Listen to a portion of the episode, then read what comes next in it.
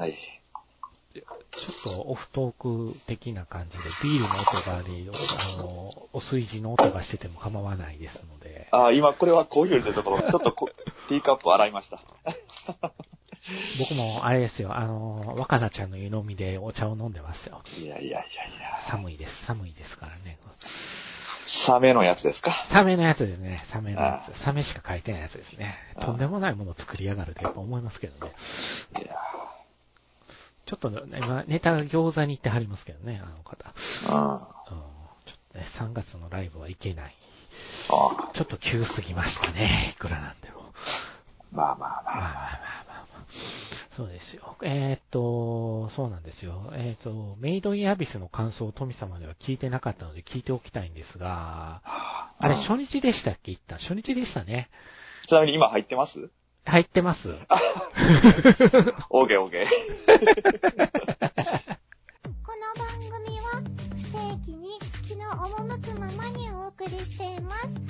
一発撮りなのでご了承の上お聞きくださいね。まあ何の断りもなく入れてきますね。そうですね。そうですね。だから、あの、水でも入れながら、あの、洗いながらでもいいですよって言ったら断りだったんですけど、もうあの時点で入ってる。もうね、あの、あれだよ、もうオフレコもクソね。いや、ほんとね、切るかもしれないけどね。あ、で、で、で、で、あの、アビス。アビスアビス、アビスね、アビス。参加できなかったんでね、すいません。全然気がつかなかったんですよ、私。いやいやいや、まあまあ、あの、ちょっとね、あの、都合合わなかったので。だいぶ、だいぶもう、クライマックスのところで、あの、はっと気がついて、あ、しまった、みたいなこと言ってたんやけども。そうなんですよ。一応初日に、あの、連れて行って、あの、組姉にもオフで言ってたんですけど、あの、うんちょっと僕の圧が強すぎた、迷惑かけたかもしれないという反省をちょっとね、僕は抱えたぐらい、多分僕は熱量あったと思うんですよね、作品に対して。まあ、アビス、思い入れっていうちょっとことであの、わすよね。ワクワクしてるのが、もう見ててわかるっていう状況やったかなと思うんですよね。でうん、まあ、意外、意外とほら、あの、1時、1時半ギリギリに来たじゃないですか。私ですよね。ええあ来ない、来ないな、来ないなと思ってたんですよ。うんうんああ、もう入場始まっちゃうよって思って、来ないな、来ないな。意外と席もバッチリええとこ取ってたから、あれは何だったかな？あれ、あれの前になんか見てたんだったかなあ、そうなの？なんかそんなんだったような気がしますね。そうか、そうか。うん。そうそう。1時半公演でパタパタパタ、すいません、すいません、ってやってきて。あれ初日っていつでしたっけえーっと、1月の17日ですね。?1 月17日ですよね。ですね。あのね、こういう時、僕、僕ね、ほんと記憶力ないので、はい。すぐ忘れるんですけど、はい。そういう時の Google マップなんですよね。まあ僕はもうね、あの、そこは、位置情報を切ってないのそうで、1月、あれ会うた時1月、1月17日。あ、そっか。あその日はあれですね。あの、震災の日ですね。そうです、そうです、そうです。あそうか、そうか、思い出した。あの、その日は、あの、どっかに映画見に行ったわけじゃなくて、あの東遊園地に行ってたんですよ行。く前から言ってたんかななんか、そうそうそうですねなんかそんなこと言ってましたね。そうです、そうでそうす。そうそうそう。で、それで帰ってっていう感じだったんでそうそう言って、た、言ってた。まあ、割と神妙な面持ちだったと思うんですね、私。そう、そうですね。そうですね。やっぱりね、火がちょっとなぁとは思ってたところもあったんですよ。ええうんまあまあ、それはたまたまですけどね、日はね。そうですね。で、ね、あの、来て、あの第一声が何ぞあるんですかこの劇場でって言われましたからね。そうそう、あの、人がいっぱいで。やたらと人が多かったよね。何かその、同じ公開で、うん、被ってるのかなと思ったんですよ。そうですね。いや、アビスなんじゃないの？って俺が言ったっていうね。うん。っていうで言うてましたけど。そうそう、あのそ正直ね、最近、そういうの多くて、はい。あのまあ、スコアなファンは多いだろうけど、うん。そんなにその満席になるほどアビス入るとは思ってなかったのでうん、うんうんうん。ああれ、結構来るんだなって。そうですね。あの、公開2回目でしたかね。そうですね。確か。そうですね。で、まあ、席もちょうどす、前がスッキリしたところが取れたんで、あそこも取って、いや、もうそうね。それだともう、うん、アフロの人がいても大丈夫じゃないですか。大丈夫ですよ。ええ十分見れますよ。あれ、スクリーン6で同じ場所やったらもう見えないですよ。去年、ね僕フェイトでひどい目に遭いましたから、もう頭に、ね、頭があるんですよ、そこに。液かけて、ストレートに近くなりますよね。アフロじゃないのに見えないんですよ。人の頭でスクリーン6は。あ、れアフロじゃなくても。楽でも気をつけないとダメですよ。前の方取っちゃダメです、あそこは。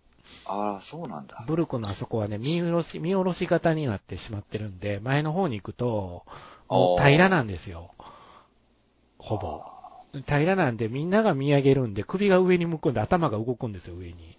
じゃあもうあれだね、あの、そうなると、中段より後ろ。中段より後ろか、必須その、隅っこやね。ああ、うそうね。ん。隅っこの席が狙い目ですかね。スクリーン6はちょっと危険ですね。なるほど。はい。スクリーン3も前の方やともう頭で見えなくなると思いますね。あれは下がるんで。あそこギリギリのラインやと思うんですよね。通路挟んで。もう、割と余裕持った日取りから、もう前日とかじゃなくて、取らないといけないですね。危ないですね。危ないきっちり席は取っとかないと。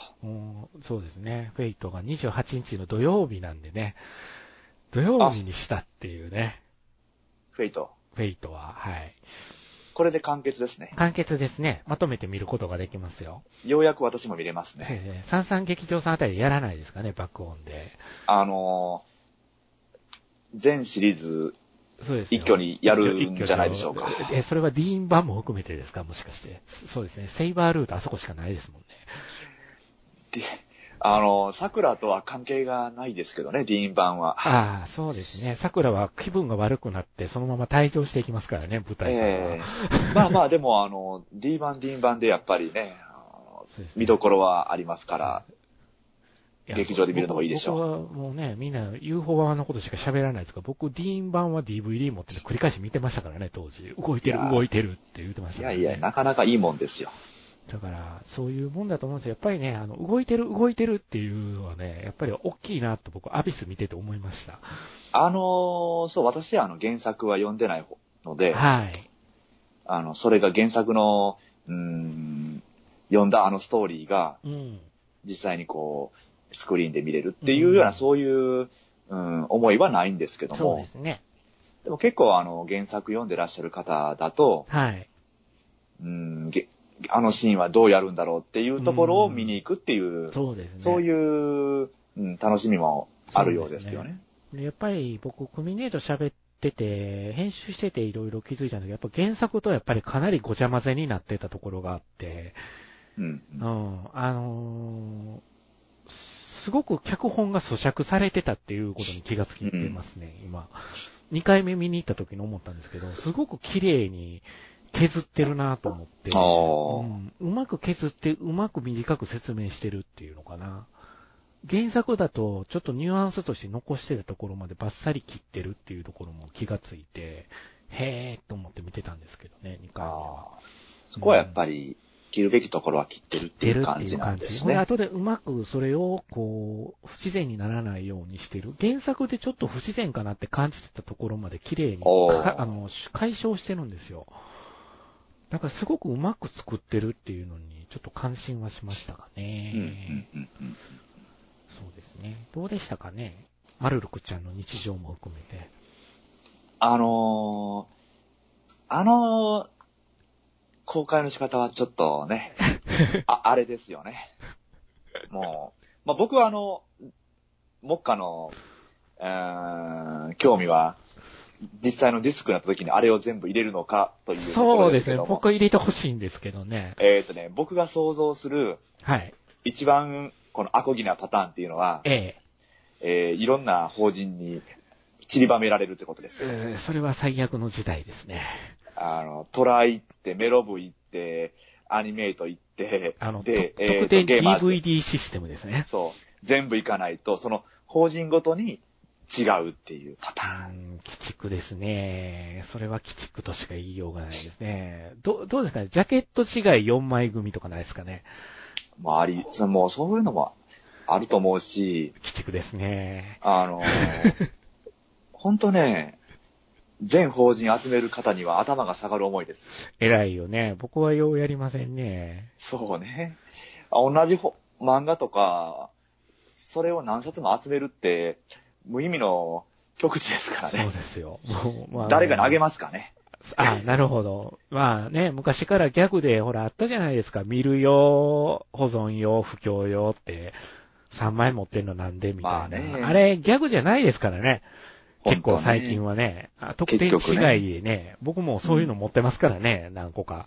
ありますからね、現が実的に。にさあという感じだけど、でもまあ、あの、えーっとね、今回のは、やっぱり、白笛は、白笛はいいという。白笛はとにかくいいっていう。それは、それはライダさんも入れてなんですかね。もう、そう、すべてにおいて、あの、やはり白笛ってのは白笛なんだなってなるほどね。キャラ立ちがもう、うん、悪にしろ善にしろ、うん、なるほど。際立ってるしう、ん。うん、もう越えられない壁なんだろうなってういう。ん、なるほどね。結局のところ、はい。今回も、超えたか超えてないかって言ったら、微妙なところだよねっていう。微妙ですね。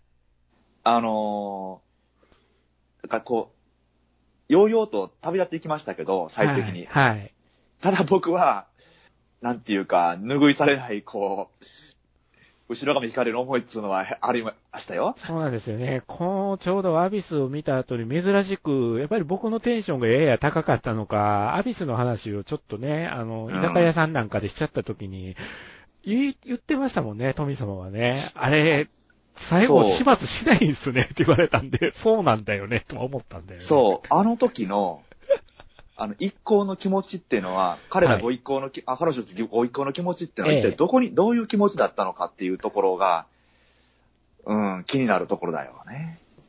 まあ、うん。なんで残していくのかっていう、あの、悪の根っこを、あの、残していったわけじゃないですか。そうっすね。うーん、生えてた雑草の上だけ切って、でも根っこは残ってるわけだから、そのうちまた生えてくるよって。うん、同じことするんでしょうね。うん。いいのか、それといううんことだよね。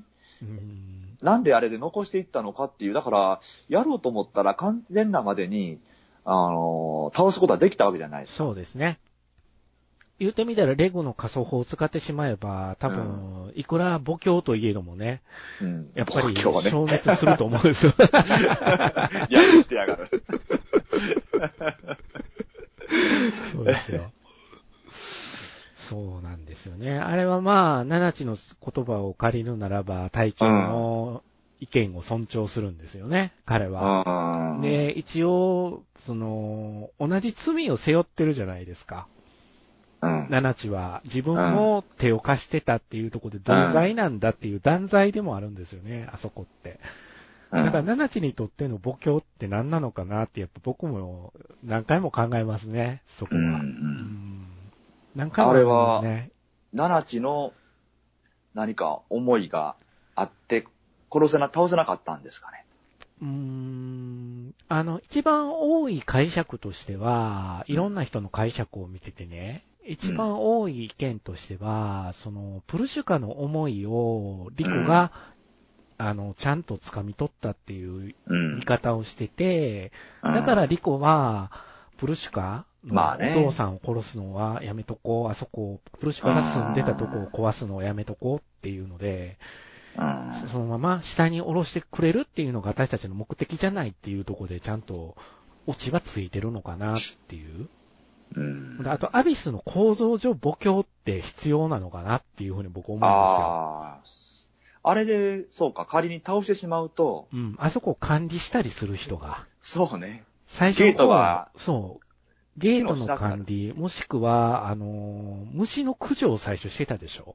はあ、はあはあ、アンブラハンズ使って。ああいうことを指導、指揮してたのはやっぱり母教なんで、あの空域っていうのは、やっぱ管理人がいなくなるっていうのはまずいんじゃないですかね、アビスの構造上。代わりの人が必要になるってことですよね。そうでしょうね。そうじゃないと、あそこが、うん、偉いことになるという。うん、もう、もう、もう、あの、そこに二人行っちゃった人は帰ってこれないでしょうねって母教までが言っちゃってるっていう状況なんで、うん。オーゼンさんはシーカーキャンプからもう動かないパターンじゃないですか、あの人。そうですね。どっちかというと。うんうんまあでも、それはそれであそこ守ってるってことだし。そうですね。監視基地ですからね、シーカーキャンプは。うんうんそうそう。だから、アビスのシステムの中で研究をしている研究者派だっていうところが、うん。あの、今回の敵の、あれでしたから、設定といえば設定でしたからね。そうですね。だから、え、殺さないのっていう人もいただろうなって僕思うんですよ。まあでも確かに殺せないからといううん。意味合いで言うと、そうね。あと、ゾアホリックをどう捉えるかでしょうね。うん、うん。ボンドルドの本体とも言えるあのゾアホリック。あれをうん破壊してしまうこと自体がどうなんでしょうね、あの世界で。特級異物じゃないですか。ほんまは上に持って上がったりしないとダメなパターンじゃないですか。ああ、そうですよね。うん、やっぱ管理する人がいるんですよね、あの異物に対してきっと。うん。うんだからやっぱりリコたちの目的とそれは違うっていうことになったんじゃないですかね、話し合った末。なるほど。うん、なんかそんな感じがしますけどね。あとまあ、もう一つ僕が思ってんのは、彼がいなかったらナナチはミーティーと会えなかったっていうのね。うん。あそうなんですよねって思ってるんですよ。ほんで、レグ、でミーティーがならなかったらレグとリコとは会えなかったっていうのもね。まあまあまあ。あーちょっとだからやっぱり人の絵にしとは何ともなって思うところを結構はっきり描いてるんじゃないのかしらってやっぱり思っちゃうところはあるんですけど。う。うんん。そうね。そうですね。面白かったですか？面白かったですよ。あ、よかったですわ。そうですね。うんまあね、大前さん B 期のあなたとしては、そう、あまり出てきませんでしたけどね。まあ、まあ、あの、ま、ま、まるあまりを縛り上げてただけで、縛り上げてて、酒飲んでただけですからね。うん勝手に縛られてましたけどね。あと、いろいろとね、あの、見て怒ってらっしゃる方が、あの、うっかり、なんか、あの、ポイントが溜まったから、これを見たとか、わざわざですよ。ほええ、あの、テレビシリーズも見ずに、なんとなく入ってみた。まあ、そういう人も世の中にいるでしょう。う。ああ、そらおるでしょうな。あの、マルルコにひどいことしてるって言うと怒ってる人が結構いらっしゃるみたいですね。世の中には。え、女の子にあんなこと、え、女の子って僕思いましたけど。まあまあまあまあ。はい。まあいいんじゃないでしょうか。そうですかね。うん。女の子にやっぱり見えんねんなと思いました。うん。あまあいいんじゃないでしょうあか。冷静に考えると、俺がおかしいのかもしれないとも思ったんですけどね。前知識がなかったらそうなるし、ね。まあ普通考えてみたらそうでしょうね。ね。ね。そうでしょう。あ、こいつ男の子に違いないとかって、普通に思う人ってあんまりいないのかな、やっぱりな。そうだな。まああの短さでは見えるパターン、あの、そういう見えるところがないので、そうですね。可愛らしいだけですからね。えええちょっとねそうですね、ただの、ただのまずい図にしか見えないという。縛り上げられて。はい、そうですね。しまあ、あ縛り上げられたわけじゃなく、自分で縛っただけですからね。あそこを勘違いしてはいけないと思いますけど、僕はうんそうです。はい。そんな感じで。そうですね。なんか、なんか気になったこととかありませんか？いや、もう、僕はね、下に、どこまで下に行くんだろうっていう、原作が終わってないからうん、原作終わってないですね。もうどこまで続くんだろもうすぐなんですよ。ワンエピソード終わりそうなのが。次の間で一つエピソード終わるんで、それが丸々どういう形でアニメ化にするのかですけどね。う。うん。ここはもう劇場版しかないんだろうなと思ってるんですけど。そう、まあねまあ、ずっと、半年か一年かに一度ずつなるでしょうけど渡されも、るケースだと思うんですよ。まあ、見てしまったので、見に行くしかないですね。ね、終わってほしい本当はあの、こういうのは、あー全部終わってから見る方が良かったなって僕は思うタイプなんですなるほど、なよね。るほど、そうですねう。ん。まあ、程よくなんか、見た後は気にせず、次を待とうという感じです。そうですね。そんな感じですかね。はい。うん。そうです。うん。5、6、7、8。長いんで、うん。まあ、12個できるよね、とも思ってるんですけども、どうするここでのかなって。ここでね。ええ。ただ、それをすると、やっぱり、どっかで制限がかかってくると思うんで、ここここでね、せっかく R15 になったんだから、頑張って R18 を目指そうよって感じですけど。もう、し下に行けば行くほど、どんどん、ろくな話がなさそうっていう。ろくなもんじゃねえなっていう感じなところありますからね、あのアビスの中は。ねいやー、なかなか、あのー一部ですね、僕、ツイッターで見てハッとさせられたんですけど、え。うん。あの、アビスの縦穴の絵あるじゃないですか。縦穴ってあの最初の、最初の絵っていうか、そう、ん出てくる、ねいろんなところで、世界一の木みたいな感じで出てくるところあるじゃないですか、あの絵。うんうんあのー、膣の形に似てるって言われた時にハッとしました。まあまあまあ。そう言われてみれば、そうやわ、と。意図的なのかどうかっていうのが今後分かってくるのかどうかっていうところですけどね。うん。うん。そういうのも考察していくのもどんどん面白いアニメかなと思うんですけども。結局のところ、その、あの世界においてなぜあの穴があるのかとか、そうですね。あの穴の、うーん、中に、じゃあ文明があるのかとか、そうですね。まあ失われたた文明かもしれませんけどね。なるほどね。っていう、この穴の、うん、ふひ秘密っていうのは、まだ途中までしか行けてないわけだから、そうですね。解明されてないっていう話じゃないですか。そうですね。まあ、ね、そもそもあんだけ地中に穴を掘っていて、あれ、なんであそこになんか熱くねえんだろうな。そうですよね。うんだから、それも含めての不思議だよね不。思議ですよね。うんまあまああの。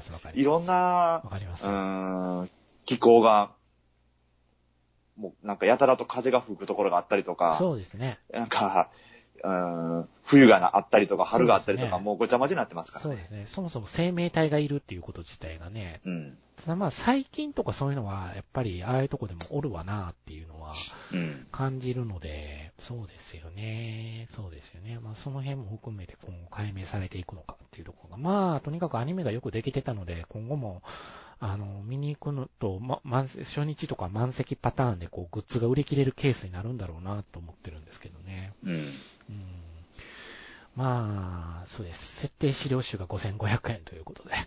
えはい。もうドンキですよ、ドンキ。あれ。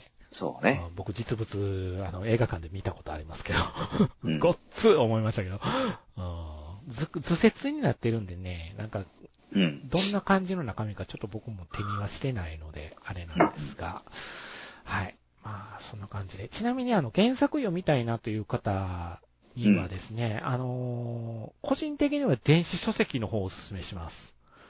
お、なんでまた？あの？のーザラ版紙系なんですよ、紙の質。がね。で、ほんでうん、絵の塗り方がちょっと筆でこう水彩を塗ったようなやつなんで、うん。ちょっと絵が見にくいんですよ。紙に溶け込みすぎてて。うん。あの、クリアなんで、その辺が、電子書籍版は。見やすいってことですか？そうです。個人的には、電子書籍版の方が細かいところまでチェック入れられるかなって、あうん、いう気がしてます、私は。はい。要は、風の谷のナウシカナのコミック版を思っていただければいいんじゃないかな。紙の材質としたら。あ。ああ、歌舞伎でやってるというあの風の谷の直しか。もう、僕、E テレ特集で見て、とんでもないことしてんなと思いましたけどね。あの、ナウシカの歌舞伎は。僕はもう劇場で見て、もうぶっ飛びましたけどね。なんか、見え切ってるんですよね。見え切ってますね。まあ歌舞伎だから当然だけど。ええ。あの、いろんな歌舞伎の要素が組み合わされてるみたいなんで、うん古典とかそういうのがもう全部組み合わさってるみたいですよ。あれはあれで。あれはあれでとんでもないことしてますね。びっくりしたなと思いましたけどね。ようやるわ、思いましたけど、やっぱり、あのーあれですよ。こあの、スタッフさんが困ってた時に、あの人に話を聞くことになったで出てくんねえやろうなと思ったら、やっぱり鈴木さんがヘラヘラ笑いながら出てきましたよ。なるほどね。ええまあ、そうだよね、と思いましたけど。まあ、そんな感じで、はい。えー、なんとなく僕はアビスと風の谷のナウシカは、同列軸に扱って見てるところがちょっとあるんで、影響か、大きいんかなっていううんうんのをすごくいつも思いながら、お互い好きな漫画なんですけども、はい。そんな感じで、じゃあ、富蔵さんとしても続きが気になるな、ということで。そうですね。え、はい。じゃあ、そんな感じで、メイドインアビスでした。